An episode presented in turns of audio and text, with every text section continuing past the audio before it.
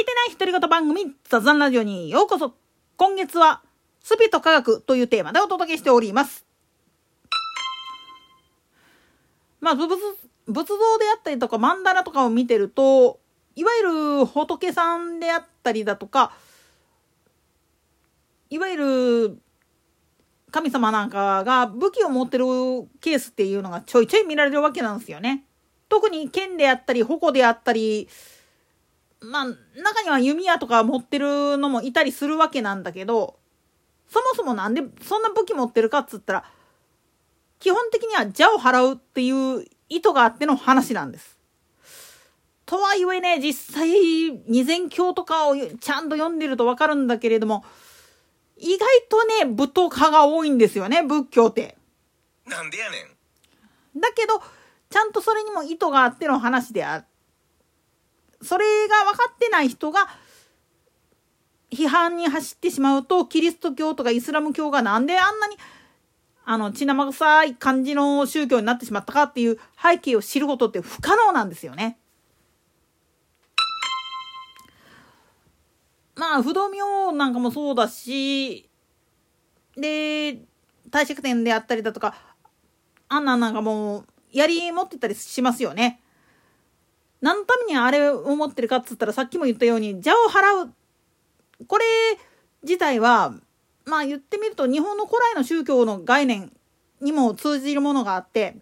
とにかく邪気を払う。あるいは悪しきものを切るっていう意味合いで悪縁を切るとかっていう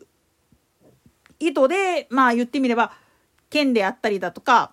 刀であったりだとかそれこそ本当に懐刀とかあんなんは何のために持ってたかっつったらい。わゆる商馬とかを払うってい。う意味で置い。てあることが多い。んです。今でもまあ葬式なんか見とって宗派にもよるんだけれども亡くなられた方のご遺体の上に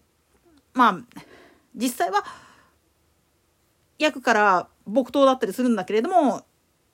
小さなドスみたい。なのが置い。てあったりするんですよ。なんでやねん。でもこれはちゃんとした意図があってさっきも言ったように邪気を払うという意味で置いてあるんですよね。言ってみればご信用なんですよね。亡くなった人があの世へ行く時にそういう横島な力によって引きずり込まれたりすることを防ぐっていう意味でご信用で持っていってくださいっていう形で置いてあることが多いんです。で刀剣類の本来の役目っていうのはさ何度も言うけれども邪気を払う悪縁を断つそれからまあ言ってみると自分の古い考え方をぶっ壊すっていう意味合いで持ってたりすることがほとんどなんです。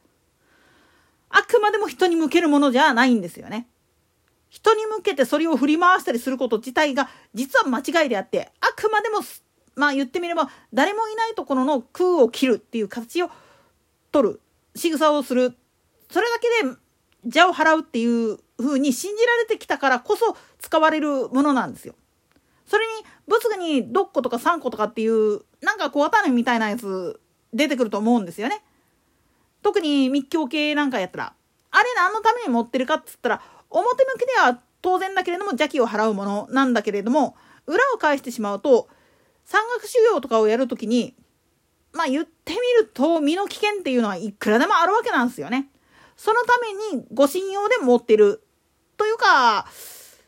そこら辺の山荘とかを取ったりするためのナイフとして持っていってる部分があるんですよね。なんでやねん。だけど6個とか3個とか5個とかっていう風になってくるとだんだん実用性が薄れてくるんですよね。歯の数が多ければ多いほど実用性っていうのは薄れてどっちかというとお守りっていう意味合いが強くなる。逆にドッコって呼ばれるやつっていうのは本当に刀みたいなもんだから形からしてね。だから本来だったら投げつけてっていう風な感じでダーツみたいに投げナイフみたいに投げつけてまあ邪気を払うみたいなことに使ったりすることもあるわけなんですよ。本来の使い方としてはね。だけどそれって狭い空間とかでやっちゃうと危なっかしいからこそあくまで振り回す。しかも、なるだけ、まあ言ってみると距離がある状態で振り回しても人に絶対に当たらないっていうことを踏まえた上で振り回すっていうのが大前提であるわけなんですよね。また実際に仏教特に鎌倉時代に勃興しているような宗教団体なんかが刀剣類を持ってることってちょいちょいありまして大聖人様ですら晩年において呪女丸常貞やったっけかな？あれを持ってたっていう伝承があるんだけれどもこれ自体も何年それを持ってたかって言ったら寄進された人からするとまあいつもなんやかんや言いながら幕府のよからぬ連中に襲われたりするもんだからご信用に持っててくださいねっていうことで寄進したっていう部分があるらしいんだけどさすがに仏教でそのねえっていうやつがあって常に数珠を巻いて塚を封じた状態で杖代わりに使ってたっていう風な伝承があるんですよね。まあ、ここら辺の話とかは、尼崎の方のお寺さんの方が詳しいんで、そっちの方に聞いてもらうとしてだな。なんでやねんつまり、本来の用途とは別個の理由で持ってたりすることが非常に多いわけなんですよね。もちろん、あまりにも人を切りすぎたがために、これ以上人を切らないようにするために、奉納することで、まあ言ってみると、寺とか神社の方に預けてもらうことによって、自分はもう人切りをやらないとかっていう意味で区切りをつけるためにやってるっていう部分も側面としてはあったりするんですよね。だから結構ね、社殿仏閣なんかに刀剣類が長いことまあ言ってみたら保存されていて後で国宝級になったら十分クラスとして再整備されたりっていうのがちょいちょいあるわけなんですよね。